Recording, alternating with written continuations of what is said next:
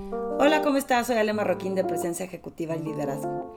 Y hoy vamos a estar platicando acerca justo de esa palabra, de liderazgo y lo que significa, pero no con el significado que es de libro o de diccionario, sino con el significado como yo lo veo y como yo creo que eh, le puede salpicar a mucha gente. Y te voy a explicar por qué. Porque justamente hoy vi una entrevista que le hicieron a Reese Witherspoon hace tiempo para darle un premio por eh, llevar un movimiento para que sobresalgan las mujeres en Hollywood y este premio se lo dieron como premio de liderazgo y entonces ella explica que cuando empezó su carrera a los 22 años, por supuesto que no sentía que fuera líder para nada, que ella más bien era una seguidora y que le sorprendía y le halagaba y le honraba estar recibiendo un premio de liderazgo 22 años después por este movimiento que ella había creado y fomentado. Y si bien estoy de acuerdo con el significado, para ser líder necesitas seguidores y para provocar esos seguidores es en donde yo quiero agregar a ese significado de liderazgo, porque también decíamos hoy en la mañana en una entrevista que, tuve que la palabra liderazgo puede ser una palabra ya muy trillada, ¿no? O, o, prostituida, porque en todos lados la vemos, es el líder del proyecto, es que ya es líder, es que es el líder de su organización. Y yo te quiero hacer la siguiente pregunta. ¿Cuántas veces has visto personas que tienen autoridad, pero que no son líderes? Y en otra circunstancia, ¿cuántas personas ves que no tienen esa autoridad o nivel de autoridad, pero que son grandes líderes? Porque provocan que la gente los siga, porque provocan que las cosas sucedan. Y en ese sentido, creo que es como algo que tiene que tener cada persona dentro de sí para entender en qué consiste el liderazgo y cómo lo podría aplicar o replicar en su persona, en su profesional y en su familia. Una persona con liderazgo, para empezar, es alguien que realmente está presente. Porque hay muchas personas exitosas que no tienen liderazgo porque logran ejecutar, conseguir resultados, obtener lo que quieren, pero no, no, no tienen ese compromiso y esa conexión con las personas. A lo mejor obligan o imponen o mandan para que las cosas sucedan y logran esos resultados que están buscando, pero en realidad la gente no siente esa conexión orgánica o natural de hacer lo que él dice, sino porque no le queda de otra, o porque no le dan un bono, o porque no le dan su sueldo, o porque de eso depende su trabajo. Ahí no hay liderazgo. Hay personas que conozco que comentan, ah, yo sé que seguramente mi equipo me ha de alucinar, porque me la paso detrás de ellos este, pidiendo resultados. Y si te das cuenta que lo estás haciendo, ¿por qué lo haces? Y por supuesto que si le preguntáramos al equipo, seguro dirían, es que me tiene asfixiado y obviamente cumplo con los resultados porque quizá ya tenemos esa habilidad, talento, disciplina de ser responsables, pero no necesariamente porque sienten la inclinación a seguirlo, sino porque no te queda de otra. Entonces, una persona con liderazgo es esa que está presente. Y cuando digo presente, es presente en todos sus sentidos, tal y como siempre comparto mi definición de presencia ejecutiva. Es una persona que está presente en cuerpo, en alma y en mente. Sus pensamientos no están en la próxima junta a la que tiene que ir, sus pensamientos están aquí, escuchando activamente a la persona que tiene frente. En alma es porque realmente tengo todas mis emociones, mis sensaciones puestas en el momento que estoy viviendo, en el presente. Y en cuerpo, porque pues el lenguaje no verbal dice mucho de dónde quieres estar. Y a lo mejor tu lenguaje no verbal está mostrando que vas hacia otro lado en términos de estar presentes y no ausentes, hace la diferencia entre esa persona que sí tiene éxito, que ejecuta, que logra resultados, pero que no podríamos decir que tiene un gran liderazgo. Y seguro te están resonando personas a las que has visto que cómo es posible que fulano de tal o fulana de tal gane tanto o tenga tal puesto. Y la verdad es que no creo naditita en ella y no le creo nada pero pues sí, sí obtiene resultados. Algo hace bien. Sí, ejecuta. Pero liderazgo no tiene. Ejecuta, cumple con objetivos, pero liderazgo no tiene. ¿Cómo lograr entonces o por qué querríamos lograr liderazgo si estoy logrando resultados? Porque tú imagínate que estando presente y realmente consciente del impacto que tienen tus palabras en otros y haciendo este análisis dentro de ti de dónde estoy, cómo me siento y cuál es mi propósito o mi intención diaria y de vida o de objetivo profesional. Si tu propósito es nada más destacar tú a través del reconocimiento y que seas renombrado, la realidad es que ese reconocimiento pues no te hace ser líder, porque normalmente un buen líder tiene esta humildad de entender que los lugares a los que llega no necesariamente llega solo, sino que llega por la habilidad que tiene de que otras personas en colaboración le ayudan a lograr ese éxito o ese objetivo. Pero si solo estás buscando el reconocimiento, seguramente te vas a llevar de corbata a varias personas alrededor. Y ahí es en donde se debilita tu liderazgo. Una persona que está realmente presente y consciente del impacto que tiene en otros es porque muestra mucho más interés en las personas para hacerlos más interesantes a ellos que interesante él. Y es entonces en donde la persona deja de mandar órdenes, de dictar eh, cosas que se tienen que hacer, sino que pide colaboración, pide opiniones, pide discusión, escucha y escucha activamente. Cuando digo escucha activamente, viene al cabo la, la palabra presente. No puedo oír nada más lo que está diciendo alguien, tengo que escuchar demostrándote que estoy completamente interesado aquí. Cuando digo estar presente en cuerpo, es porque eh, yo siempre digo de broma que cuando hay fútbol eh, y le digo y le empiezo a hablar a mi marido, su cuerpo va dirigido hacia la pantalla, sus pies ya van dirigidos hacia ¿no? la silla donde se quiere sentar a verlo, pero voltea su cabeza hacia mí diciendo te estoy escuchando. No está presente. ¿Por qué? Porque más bien su mente está presente en el próximo juego de fútbol y porque es muy educado, seguramente voltea a verme, pero la realidad es que eso no es estar presente. Es una broma eh, local, familiar. Pero si lo extrapolas a un tema de negocios o a situaciones que son delicadas, cuando no tienes toda la atención de una persona y sientes que no te está escuchando de verdad, hay una desconexión en la comunicación, se debilita esa relación y entonces deja de haber compromiso auténtico y deja de haber esta colaboración auténtica. Entonces, una persona que logra a través de, digamos, exagerando, latigazos, a que la gente haga las cosas porque, se, porque lo dije yo, porque soy controlador, porque en ocasiones hasta somos micromanagers, estamos dejando de ver el potencial que pueden tener otras personas porque no los estamos estirando porque están haciendo las cosas a destajo, porque las están haciendo por hacerlas, porque pues es lo que les dijeron que tenían que hacer, pero no les damos espacio para esa creatividad. Y mucho de este control en estas personas es porque no quieren que haya errores. Eh, tengo clientes que me han compartido, eh, ay, no sabes, sale, en una junta alguien ah, mencionó un error que se cometió hace tres o cuatro años y por supuesto que deja en mal al, al country manager de la organización y pues es como muy mal visto. Y la realidad es que de esos errores se aprende. Si yo como líder, obvio, vas a provocar o a buscar que no se vuelvan a cometer este tipo de errores, sobre todo si tienen un costo económico. Pero si de eso haces un aprendizaje, porque ¿qué pasa cuando te regañan? Cuando te dicen, hiciste muy mal, pues te atormentas, te sientes mal, eh, te sientes muy incómodo, no das lo mejor de ti porque realmente tu moral está en el piso. Y pues no estoy estirándote creatividad para que esto se evite que suceda en el futuro. Pero ¿qué pasa si te digo, mm, o sea, el error, vamos a evitar el error, no es que sea correcto, pero ¿qué aprendes de este error?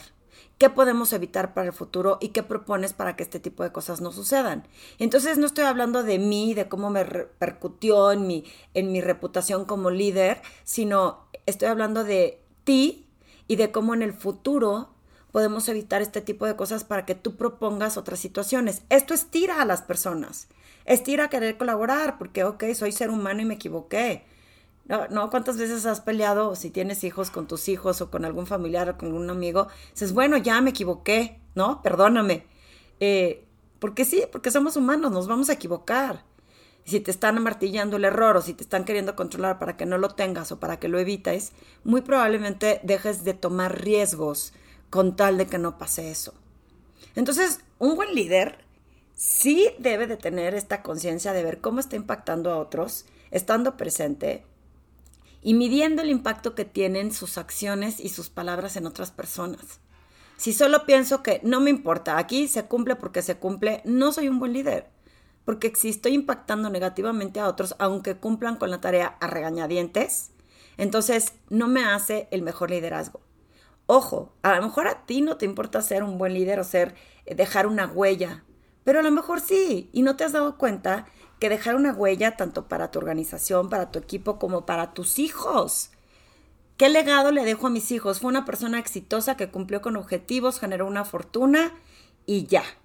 pero ¿qué legado le puedo dejar a los hijos? Decir, me enseñó eh, que tener un propósito en esta vida es lo que comparte ese valor para hacer que otras personas orgánicamente se sientan inspirados a colaborar y que con creatividad podemos conseguir hacer muchas más cosas a que cuando nos sentimos sometidos. Entonces la palabra liderazgo no es nada más tener un puesto alto o ser quien le encargan que todo suceda en un proyecto. La palabra liderazgo va mucho más allá de eso y empieza también el estar presente con saber cómo me siento, porque esa es otra, sigo repitiendo. Nos han enseñado a que no podemos reconocer que nos sentimos de una forma u otra porque está mal visto que yo pueda llegar a sentir o a pensar que, eh, estoy estresado o que estoy enojado. Y entonces vamos escondiendo esas emociones y por eso vamos en automático como entumidos. No vamos sintiendo realmente lo que tenemos dentro. Y un líder es vulnerable. Un líder sí sabe decir, Hoy me siento muy estresado y preocupado por la situación. Hoy me siento muy emocionado por lo que vamos a crear. Porque no es de gente débil demostrar lo que sientes. Es de gente humilde, vulnerable, que comparte que está abierta a que otros crezcan a costa de él. Porque esta es otra. Uf, ¿qué pasa si le doy toda la información a fulano de tal? Entonces va a crecer más que yo, me va a rebasar por la derecha, mejor yo controlo, me quedo con la información y ahí tengo en el corral así amarraditos a mis animales. Un verdadero líder quiere ver que otros crezcan porque si crecen ellos, crece él. Y qué padre ver que tú fuiste quien tuvo que ver con que otras personas fueran o subieran en su puesto o en su nivel. Porque ese es el legado que dejamos, ese es el propósito gracias a lo que yo compartí, a lo que yo hice en la organización, en mi experiencia, pude formar otras personas. Y hice mejor lugar el, ambiente de trabajo o este mundo. Yo, yo sé que suena como muy romántico, pero estoy segura que al final eso es lo que vale la pena, porque el dinero va y viene, porque el éxito va y viene. ¿Cuántas veces hemos visto estas personas que llegan a ciertos niveles en la organización y de pronto ahí se quedan atorados? La semana pasada hice una sesión virtual que una de las personas ahí dijo, yo ya soy exitoso, yo ya sé que lo que hago lo estoy haciendo bien, ¿por qué preocuparme por buscar hacer algo diferente? Y entonces puse el ejemplo de Kodak, y es una buena persona y realmente es exitoso en lo que hace, es muy capaz pero puse el ejemplo de Kodak, cuando dejó de hacer cosas diferentes y buscar ser mejor, pues se quedó obsoleto.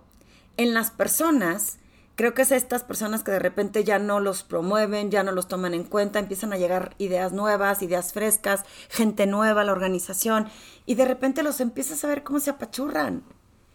Hay, hay el temor, ¿no? De los que van cumpliendo 50 años para arriba, que todavía tenemos un potencial y una energía para poder seguir trabajando y aportando. Pero de pronto hay como un, van a contratar a gente más joven porque es más barata.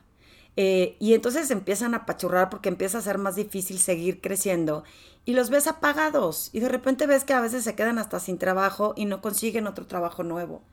Eh, creo que tiene que ver con esta parte de no reinventarse y de no reconocer que como líder tienes que seguir creciendo, aprendiendo, rodeándote de gente que te sume y que te sume también, suena como atrillado. Que te sume me refiero a hazlos que ellos sean las estrellas de la historia. Haz que ellos crezcan y por ende se te va a regresar a ti. Esos propósitos que si tú estás oyendo este podcast, sé sincero contigo porque ni te estoy evaluando ni te voy a preguntar. ¿Tienes un propósito profesional? O sea, ¿tienes realmente un propósito de vida como persona, como profesional, como padre, como líder de tu organización? ¿Cuál es tu propósito? Yo hoy te diría que mi propósito es este compromiso que tengo para inspirar a otras personas a justo encontrar ese propósito para que con pasión, abundancia, coraje o valentía y alegría lo puedan alcanzar. Y en ese sentido, digo alegría porque no tiene que ser una exigencia dura que sufras. Tu propósito de vida profesional y como líder tiene que inspirarte a tener esa pasión y a crear esa alegría y ese contagio de energía y de entusiasmo para que lo puedas lograr. Pero si de pronto ese camino de transformación se hace como un yunque y yo no creo en eso, mejor sigo haciendo lo que venía haciendo y no me importa que la gente de mi equipo se sienta incómodo, el liderazgo está perdido. La presencia ejecutiva y el liderazgo de una persona también es situacional.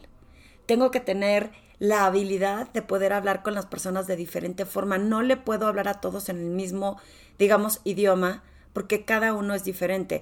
Y ponemos otra vez, eh, en algún lado lo escuché, me parece que de uno de mis coaches, eh, de Nicolás Yanni, que decía que es como un entrenador de alto nivel eh, de soccer.